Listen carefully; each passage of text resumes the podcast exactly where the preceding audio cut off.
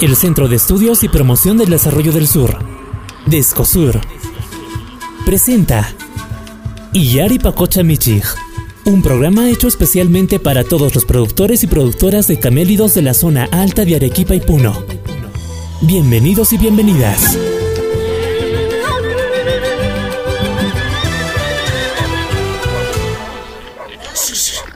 Chay, chay, chay, pacochata, lluqsarqunman, kutichimi. Tunay, halkamus Ay, no, papacochata. imaynalla, manchari chiwaki, imaynalla panay kashanki. Imaynalla.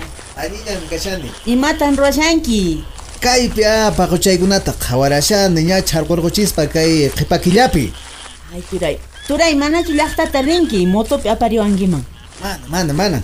Kunan p'unchayqa qhawarinay kay paquchaykunata eh, kay charquchisqaymanta aqllarashani, ch'ikwarashani, wawaymin motonpi rinqa chaypi charrewaq. Achikaq suyarimanchu, turay. Suyari ya, suray kunan ña hallch'akushani, wasi ukhupi kashan. Ay, turay. Kay tukuy pacochata charquchirqanki. Ari, haqay paquchata rikushankichu haqay huk hatun suri paquchi kashan. Chay chunkata saruchirqani chaykunata qhawarashani haqay huk huch'uypachin kashan. Chaytaq suqtata charqun. Wakinkuna phishqata, pusaqta, chunkata, ahinata kama panay, chayta aqllarashani. Chaysi allin apan kay qhawariyaq kay kay cuaderno kash kay chaypi ajin qillqas qhawariyaq qhawari qhawari. Chaypi kasqa ruwasqanki, turay. Mana noqa chaykunataqa ruwaniraqchu. Mana chaykunata ruwanayki a charquchispaqa yachanayki haqay padre nisqa chay hayk'achinapaq quchakunatataq sarun haqay huk hayk'atataq chaymanta hina wawankuna imaynan lluqsinqa chaykunata allinta kayqa ch'ikusqapi qillqasqapi apaykachanayki Chay turaya, mana noqa sapaykuta kaykuna mana sasa. Ashkapaq chayqa ari. haqay paqa haqaniq haqaniqman haqanim qatiri haqayta ñawayhamush ya ahinan chikaq panay qan hayk'aqta ruwanki kaykunata May noqaqa ruwarqu niñan. warqunkiñachu Ari, ichaqman kan hinachla.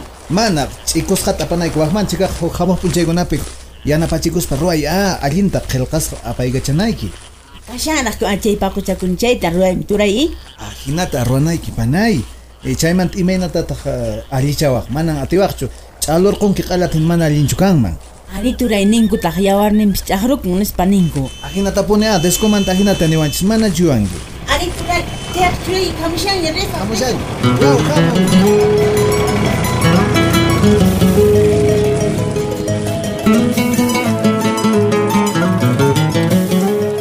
buenos días estimados hermanos y hermanas, productores alpaqueros, alpaqueras quienes nos escuchan en los diferentes centros poblados y comunidades en las regiones de Puno y Arequipa. Hoy estamos nuevamente con nuestro programa Illari Pajucha Miches que se realiza en el marco del proyecto Pro Andino 2 que ejecuta Descosur con el apoyo de PAN para el Mundo. Y como siempre, ya nos acompaña nuestra hermana Saturnina Sandoval.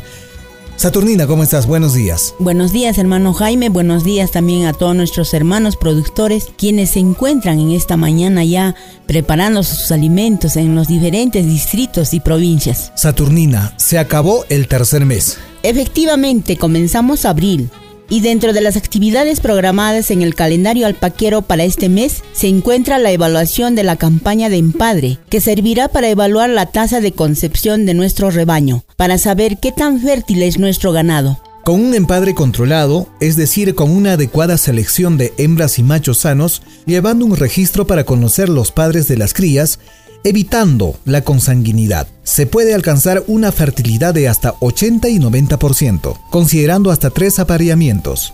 El resto de las hembras pueden tener fallas reproductivas, quedando un 4% de probables hembras vacías y un 6% de abortos prematuros, o lo que se conoce como reabsorción embrionaria. Para decirlo más sencillo, con un adecuado registro de nuestro rebaño y un apropiado manejo pecuario, vamos a conseguir incrementar los porcentajes de fertilidad y natalidad y el progreso genético de nuestro rebaño será más rápido y homogéneo. El equipo del proyecto Pro Andino realiza esta evaluación junto a los productores y productoras con las que trabaja en la región Puno, específicamente en los distritos de Paratía y Santa Lucía. Conversamos con Moisés Mamani, especialista en camélidos de Descosur, para que nos brinde mayores alcances de esta actividad. ¿Cuánto tiempo toma hacer la evaluación de una campaña de empadre? ¿Y de qué depende el tiempo que tome? Para realizar una evaluación real de la campaña de empadre y parición en la crianza de alpacas y llamas, primero se debe contar con toda la información en físico de la actividad de empadre y parición que se viene realizando en el marco de la propuesta del Promeje en las unidades productivas familiares. Nosotros, en coordinación con los productores líderes y productoras lideresas, realizamos la evaluación una vez identificado con aretes metálicos codificados con numeración alfanumérica a todas las crías nacidas en esta campaña, previamente identificados con collares numerados por el beneficiario, según el registro llevado en el cuaderno de aparición inmediatamente terminado la aparición de todas las hembras preñadas, donde se areta a todas las crías que reúnen condiciones para entrar como reemplazo en los rebaños de las unidades productivas familiares. Solo no se areta aquellas crías que tienen defectos en el vello como manchas o pintados y además aquellas crías que presentan defectos hereditarios como son ojos arcos, microtes y otras que pudieran haber. Entonces, la evaluación se realizará con la información existente en los cuadernos de campo y para ello el productor o productora debe ser ordenado y realizar los apuntes adecuados sin inventar información en los cuadernos que el proyecto Prandino 2 lo ha implementado. Por lo tanto, el tiempo que necesita dependerá mucho de la información disponible y la habilidad de los productores en llenar las fichas de evaluación con la información necesaria, con la ayuda del técnico de campo. Con esta información podremos tomar decisiones adecuadas para mejorar nuestra crianza y ver el avance del programa de mejora genética que venimos aplicando en nuestro rebaño. ¿Qué tiene que tener a la mano el productor o la productora para hacerla? ¿Y se requiere alguna experiencia? Los productores líderes o productores lideresas deben tener a la mano los cuadernos de empadre del año pasado y el cuaderno de empadre de este año. También los cuadernos de parición de este año debidamente bien llenados y con una información clara y real para ser procesadas y sacar los datos necesarios que luego nos ayudarán a dar luz de cómo va el manejo de nuestra ganadería, especialmente en los índices reproductivos como porcentaje de natalidad, porcentaje de mortalidad y las causas de mortalidad. Además, ver también el porcentaje de fertilidad, a ello también se incluye la evaluación de los machos reproductores que vienen usando en el empadre, con los datos de las crías nacidas previamente identificando su padre y madre, según los cuadernos de empadre y parición que tiene cada productor. Ahí vemos principalmente el porcentaje de crías aretados que no tienen ningún defecto y el porcentaje de crías rechazados que fueron sacados por algún defecto. Finalmente, la segunda evaluación lo hacemos en la esquila con las muestras de la fibra para ver qué machos afinan la finura, la uniformidad y el peso vellón según nuestra propuesta del promedio. ¿Qué debemos hacer con los datos que arroje de la evaluación? Primero, debemos corregir algunas deficiencias que pueda haber. Para la próxima campaña se tiene que mejorar el sistema de manejo, el sistema de manejo sanitario, reproductivo, la actividad del empadre, parición, para mejorar nuestros índices reproductivos, con el objetivo de tener mayor cantidad de alpacas preñadas y crías logradas, y así tener mayor cantidad de animales para reemplazo. Podemos mejorar el ingreso económico de las familias disponiendo animales para la venta, tanto en carne y fibra. Además, vamos viendo qué machos son los más dominantes que nos vienen sacando buenas crías y qué machos tienen problemas en su progenie, así como también las hembras que tienen problemas reproductivos van siendo descartados. ¿Qué cifras nos indican que vamos por un buen camino y qué no?